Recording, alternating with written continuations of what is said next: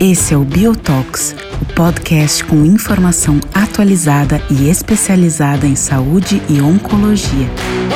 Este episódio tem apoio da It Sankyo. Olá a todos, bem-vindos a mais um Biotalks, o podcast da Bio. Meu nome é André Fai e é um super prazer ter hoje comigo dois grandes amigos, Dr. Alessandro Leal, professor adjunto da Johns Hopkins nos Estados Unidos, diretor médico de desenvolvimento científico da Delphis Diagnostics, e também Romualdo Barroso, médico oncologista do Sírio Libanês de Brasília, uh, que são dois grandes experts para a gente poder discutir um pouco sobre um tema amplo, mas extremamente importante, que são uh, biomarcadores em oncologia. Tentando fazer uma contextualização Uh, para que a gente possa iniciar uma conversa informal sobre esse tema, uh, cada vez mais a gente vê uh, o desenvolvimento de terapias-alvo e de um tratamento individualizado para o nosso paciente nas diferentes áreas né, tanto no que diz respeito de terapias-alvo especificamente, ou mesmo a seleção de pacientes que vão ser submetidos à imunoterapia ou outros tratamentos que a gente está vendo que estão ganhando muito espaço na oncologia. E a gente se pergunta, de fato, como é que esse desenvolvimento vai acontecer, né, e quais são as expectativas que a gente tem em relação a biomarcadores e como isso aqui, de alguma forma, já faz parte da nossa prática clínica. Então, eu queria começar abrindo a nossa conversa, né? É, e eu vou convidar o, o Alessandro para nos trazer uma, uma, pequena ideia do que, que, existe hoje de plataformas, né, para que a gente possa buscar biomarcadores, como é que as coisas têm sido feitas né, nos Estados Unidos, se, se o caminho talvez vá ser uh, biópsia líquida, se a gente vai testar uh, o tumor do paciente. Eu queria te ouvir um pouco, Alessandro, como é que tu vê essa perspectiva da busca de biomarcadores para o tratamento dos pacientes oncológicos? Obrigado, André, primeiramente pelo convite para participar desse podcast do Biotalks, junto com o Romualdo, que é um, um, colega, um amigo, que eu sou fã de todo o trabalho por ele desenvolvido. E quando a gente conversa sobre biomarcador em oncologia, me vem à cabeça sempre um paper que foi publicado na Cancer Research, revista da ACR, pelo Scott Kern. O Scott Kern é, é, um oncologista da Hopkins, do Kimmel, e foi pedido em 2012, mas ele é atual até hoje. E é um paper que é um, uma opinião. O nome do paper é, é engraçado, é Por que o seu novo biomarcador de câncer pode nunca funcionar? Quais são os padrões de recorrência para falha de biomarcador? Por que, que tanta gente procura biomarcadores, tanto no cenário uh, acadêmico, de pesquisas institucionais, quanto no cenário da indústria uh, de biotecnologia, a indústria farmacêutica, e é tão difícil de se encontrar biomarcador. O Scott Kern fez um levantamento, uh, as causas são atuais, mas o levantamento é de 2012. 1% apenas de todo biomarcador investigado chega à prática clínica. 99% dos biomarcadores falham por algum motivo ou por conta da população pequena, ou por uma incapacidade de gerenciar a variação normal, ou por, um, por, por, por características da, da, do método de aferição. Então, ele lista pelo menos 10 características que levam a, a, a falha de, de, de, de aprovação ou de levar adiante até a prática clínica. Mas o que nos dá hoje uma maior chance de acerto, André, é, é, é, o fato das melhorias que nós observamos do ponto de vista tecnológico. Dois aspectos principais. O primeiro aspecto, das plataformas de processamento de material biológico, e a segunda, das plataformas de análise de bioinformática. Então, a convergência na última década de melhoria nas técnicas de processamento de material biológico, melhoria nas técnicas de genômica, proteômica, transcriptômica, melhores ensaios, mais robustos, mais reprodutíveis. E, por outro lado, capacidade de armazenamento de dados em larga escala em nuvens, bancos de dados enormes, nos dá a possibilidade de tentar detectar biomarcadores que antes era impossível. Vou te dar um exemplo. Quando você vê uh, uma plataforma de banco de dados, tá? de dados sequenciados de mundo real, como é a plataforma Gini, ou consórcio Gini, da ACR, que começou com oito instituições, muito capitaneado pelo Dana Faber, o Robo, trabalhou durante três anos e até hoje tem, tem projeto.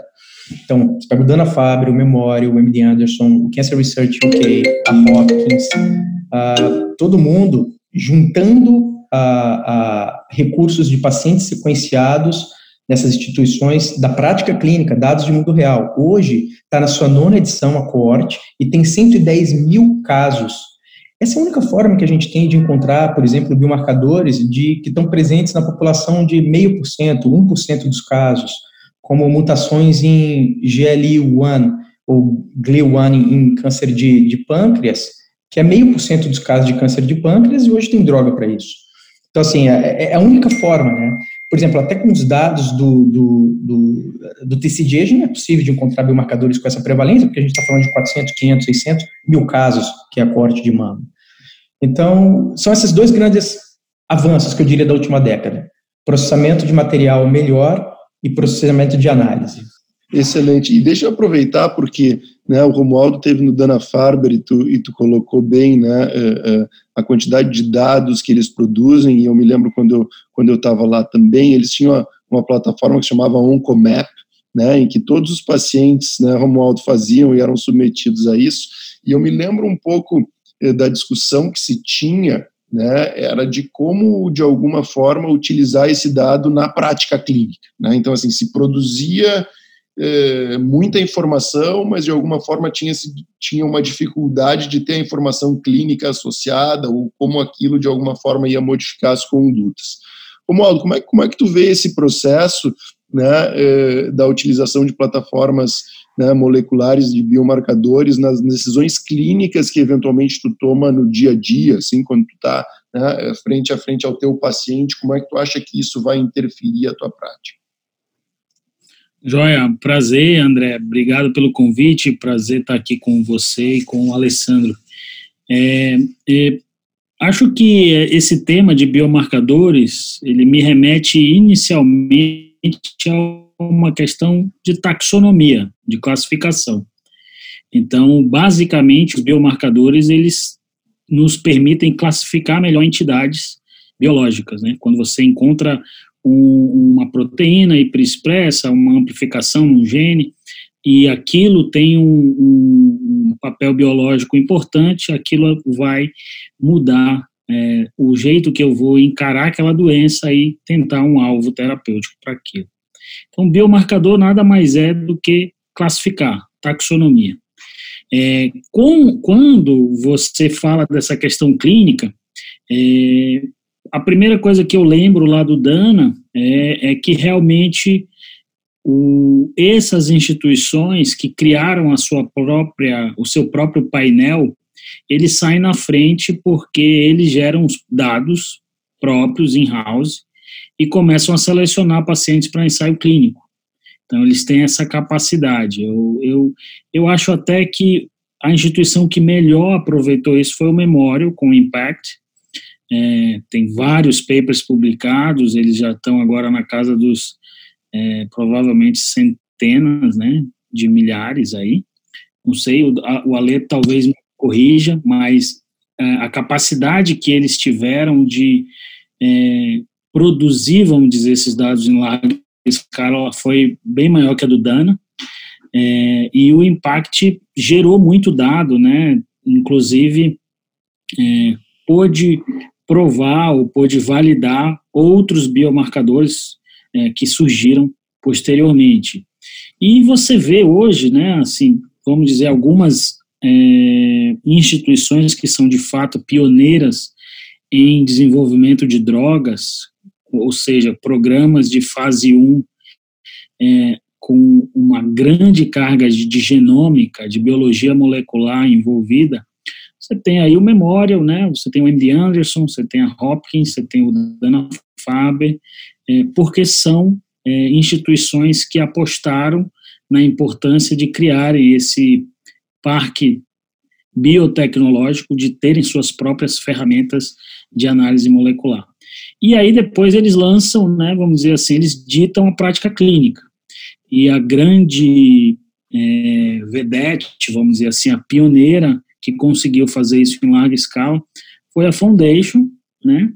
É, e hoje é, temos outras plataformas, o Ale agora está embarcando aí nessa, nessa jornada, desejo muito sucesso para o Ale, temos certeza que vamos ouvir muitas coisas ainda dele, e, mas eu não tenho dúvida que hoje em dia, é, para que a gente avance no tratamento, a gente precisa cada vez mais sequenciar, é, porque, vamos dizer assim, a quimioterapia citotóxica convencional, a gente esgotou, na minha opinião, a gente esgotou. Então, a gente precisa conhecer mais a biologia do câncer e, para isso, a gente precisa sequenciar em larga escala para que a gente conheça é, peculiaridades que até então a gente não tinha resolução para ver isso, a gente não conseguia enxergar. Esse é um ponto super interessante, Romualdo, porque né, se a gente olhar a última década, os, todos os tratamentos que a gente teve aprovados, a gente não, a gente olha para trás e não vê novas quimioterapias citotóxicas. A gente vê terapia alvo, a gente vê imunoterapia, anticorpos monoclonais, né, e, e não quimioterapia citotóxica, o que mostra que, de fato, é, o conhecimento da biologia, como tu bem descreveu, é extremamente importante para, de alguma forma, direcionar o desenvolvimento de drogas. Mas eu queria ouvir de vocês, tem uma coisa que me intriga como oncologista e que eu acho que que nós oncologistas negamos de uma forma geral, que é aquele, é aquele, aquele paper é, do New England de 2010, do Gerlinger, de um paciente, né, e, e que, que, tem câncer renal, então é a minha área, então aquilo me chama muito atenção, mas aonde né, se pega um único paciente e se fazem biópsias em diferentes sítios do tumor primário, diferentes sítios da metástase, e a gente vê que quase 70% das alterações moleculares não, não batem, não fecham, né, e aí aquele grande conceito e a discussão da heterogeneidade intratumoral. Né? E aí a pergunta é, né, como, como utilizar isso? Né? Se a gente, será que a gente vai poder uh, confiar, por exemplo, num sequenciamento genético de uma biópsia né? E, e, e aí eu, eu trago para vocês que a gente está vivendo muito em próstata agora, né? Com a, com a, questão da identificação de terapias de inibidores de PARP para pacientes com, com alterações em genes do reparo, e daqui a pouco a gente vai é, discutir assim, puxa, mas a biópsia do paciente é de uma prostatectomia de 10 anos atrás, né? É, considerando o comportamento da doença. Então, como de alguma forma a gente vai confiar nesse dado, né? É, e, eu acho que essa é uma coisa interessante, a, e a gente tem alguns exemplos de estudos que mostraram que tratar com uma terapia-alvo, por exemplo, baseado num resultado de foundation, né, é, sem ter um estudo clínico clássico, de alguma forma a gente não vê resultados clínicos significativos né, para esses pacientes. E, uh, então, queria ouvir, vocês em relação a essa questão, assim, de, de como é que de fato a gente consegue ter melhores, ou confiar melhores nos biomarcadores que a gente está estudando. O estudo, o estudo do Gallagher é muito interessante, o estudo de um paciente só, e tem outros, assim, tem estudos com dois, quatro pacientes no New England que mostram mecanismos de resistência adquirida uh, anti-GFR e, e, outros mais, né. Uh, e, e, e, essa é, é, é, é, a, é o, o, o, grande, a maravilha desse mundo da genômica, né, que você consegue identificar detalhes no único indivíduo, né, e personalizar a compreensão da doença. Ah, do ponto de vista de desenvolvimento de biomarcador, todos esses estudos são estudos de descoberta. Ah, a, a, a, a odisseia de biomarcadores ela, ela passa hoje por um processo de validação que é tão importante, André, quanto de desenvolvimento de drogas. Uma, uma, uma ela era pesquisadora, depois ela, ela, ela se juntou ao FDA, o nome dela é Liz Manfield. A Liz Manfield, há cerca de 15 anos, quase 20 anos, melhor dizendo, foi a primeira pessoa a lançar o nome Companion Diagnostics no FDA. Ela era uma diretora sênior no FDA, quando ela lançou o termo Companion Diagnostics e veio então o primeiro teste aprovado para uso de droga, que foi o ACEPT teste. Então, o ACEPT teste foi o primeiro grande a, a Companion Diagnostics. A partir disso, iniciou-se uma era de profissionalização do desenvolvimento de biomarcadores na indústria. E aí a gente tem essas duas esferas. Uma esfera da academia, e uma esfera de desenvolvimento comercial de companion diagnostics, que hoje, por mais que seja uma indústria muito pequena comparado com a indústria de desenvolvimento de drogas, desenvolvimento de fármacos, é uma indústria grande nos Estados Unidos, mais do que na Europa, mas é, é, é grande, é significativa, né? Então você tem sim hoje estruturas dentro das grandes farmas, dentro de, de, de laboratórios dedicadas a desenvolver testes de companion diagnostics. Empresas, vocês sabem, desenvolvem, por exemplo, um, um, teste para caracterizar o fenótipo de um câncer de ovário e saber se a paciente com câncer de ovário ela, ela vai se beneficiar ou não, por exemplo, de um tratamento específico, um inibidor de, de, de da enzima PARP, por exemplo. É um teste companion diagnostics. Isso passa por um processo regulatório dentro de uma agência como o FDA. Né? Então, são essas duas esferas. Se você me perguntar o quanto que a gente pode aplicar na prática clínica biomarcadores que, que a gente vê uh, de, de, de, estudos da academia, de estudos, uh, de estudos, de estudos feitos, uh, ou então análises post-hoc ou ad-hoc da, da, dos estudos clínicos, alguns deles são muito robustos, né? São, abrem aquelas curvas de Kaplan-Meier e você fala, meu Deus, não tem como, né? Não tem como. Vamos replicar isso daí prospectivamente, mas provavelmente é um biomarcador muito significante.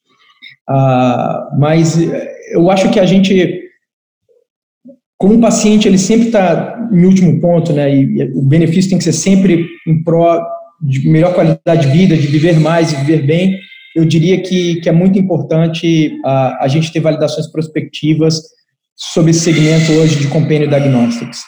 E, e, pessoal, vocês acham, por exemplo, que, que biópsia líquida é algo que pode nos ajudar nessa questão da, da heterogeneidade intratumoral? Vocês acham que pode ser eventualmente um, um, caminho melhor do que eventualmente a avaliação de tecido? Então, André, é, comentando um pouquinho aí também da, dessa última fala e entrando nessa questão da biópsia líquida, heterogeneidade, assim, para mim está muito claro que a, a doença, né, o, o, câncer em si, ele é uma comunidade ecológica, né? A gente está ali diante de várias entidades, né, co coabitando aquele paciente. E o próprio paciente hoje, eu vou jogar até mais lenha na fogueira, não falar só de biópsia líquida, mas a gente está vivendo agora até uma era da microbiota, e aí a gente tem então uma relação, uma inter-relação entre as células tumorais, as células do hospedeiro, incluindo as células imunes, e células de patógenos ou de comensais. É, e aí, é, para a imunoterapia, está ficando cada vez mais claro que você precisa de todos esses componentes para você tentar predizer resposta. Eu não sei como que a gente vai se sair disso, porque fazendo um pouquinho o papel de advogado de diabo nisso tudo que o Ale falou, a gente aumenta a complexidade e a gente encarece os custos para desenvolver ensaios clínicos e validar biomarcadores, porque a, as exigências do FDA aumentam e, e, e, são exigências, na minha opinião, acertadas, porque, como a gente falou lá no começo, você está classificando alguma coisa. Então, você tem que ter toda a, vamos dizer, o certificado de que aquilo está sendo validado realmente. Você está dando um selo de qualidade que aquele teste de fato consegue identificar aquele indivíduo, aquela entidade. É, mas a gente sabe que, o, que a gente vai pagar um preço para isso. É, e essas certificações do FDA, elas não acompanham o resto do mundo. Né? Então, os Estados Unidos acaba fazendo isso do ponto de vista de validação e de regulação, mas o Ale, que morava aqui no Brasil até pouco tempo atrás, vê como é o mercado dentro do país, né? não existe nenhuma regulamentação sobre os testes que existem. É, a gente fica muitas vezes numa saia justa, sem saber se o teste de fato tem qualidade, porque não existe uma validação para isso. E tentando responder um pouco da biópsia líquida, o grande problema, aí o Alê e você podem me corrigir, mas assim, o problema da biópsia líquida, na minha opinião, é que a gente vai ter um problema de saber até que ponto aquilo ali realmente tem um impacto biológico, aquela alteração genômica. Então, é, ou se aquilo é apenas um passageiro que está tá ali, e a questão da, da clonalidade, né, daquela alteração genética. Então, eu não sei, não sei te falar se isso vai de fato melhorar nossa capacidade, é, mas eu acredito que é uma alternativa. E eu queria ouvir um pouquinho também de vocês aí, o que, que vocês acham, até acho que para explicar um pouco, qual é a diferença, ou qual seria a diferença desses ensaios usando metilação é, e desses ensaios usando só o sequenciamento. É, eu entendo que a metilação ela não vai dizer nada do ponto de vista funcional, vai simplesmente dizer que tem uma alteração compatível com o câncer ali. É isso mesmo, Ale? É isso mesmo, Romulo. Ah, tô com um bebezinho aqui, desculpa, gente. Quatro meses, tá duro. Mas é isso mesmo, Romulo. Ah, os testes de metilação, eles são extremamente robustos, porque eles definem tecido específico, né? Então, hoje, companhias que trabalham com detecção precoce de câncer usando testes de metilação conseguem claramente, com a especificidade de 99%, definir se o DNA livre circulante detectado na corrente sanguínea é do pâncreas, ou é do pulmão, ou é do cólon. É, porque existem milhares de ilhas CPG ao longo do genoma, e pelo menos 200 mil localizações locos são estudados em ensaios como esse.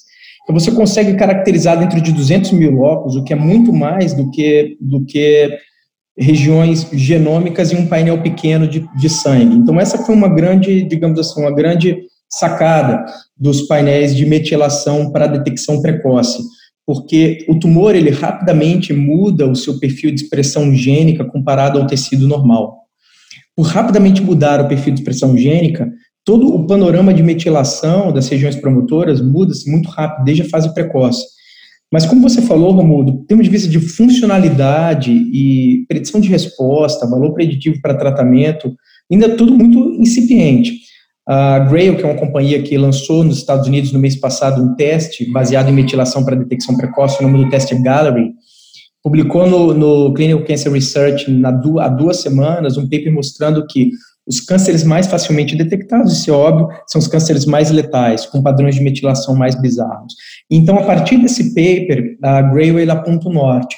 Ok, a gente vai começar a definir, por exemplo, ah, como talvez selecionar adjuvância baseada em padrões de metilação. Mas ainda é tudo muito, muito prematuro para dizer que se pode ter, tirar informação funcional daí. Alguma informação funcional tem, porque ela reflete a expressão gênica. Né? Então, existe informação funcional.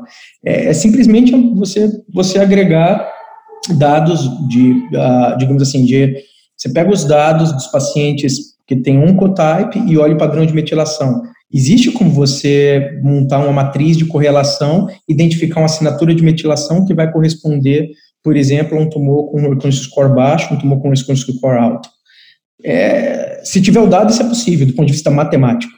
Os aspectos funcionais, eh, Alessandro, se eu não me engano, mas assim, né, de alguma forma, e aqui a gente entra num campo um pouco da, da epigenética, né, que eu acho que é talvez né, a próxima onda aqui de, de biomarcadores, né, é, mas com, aquela, com as estratégias de chip sequencing, de começar a entender um pouco mais é, o padrão é, funcional, né, eventualmente de tu comparar é, tumor, é, alguns subtipos de metilação, com, com, tumores não metilados ou com tecidos não metilados de um mesmo tumor e tentar observar que tipo de, é, funcionalmente, que tipo de alteração funcional aquela metilação pode causar, né?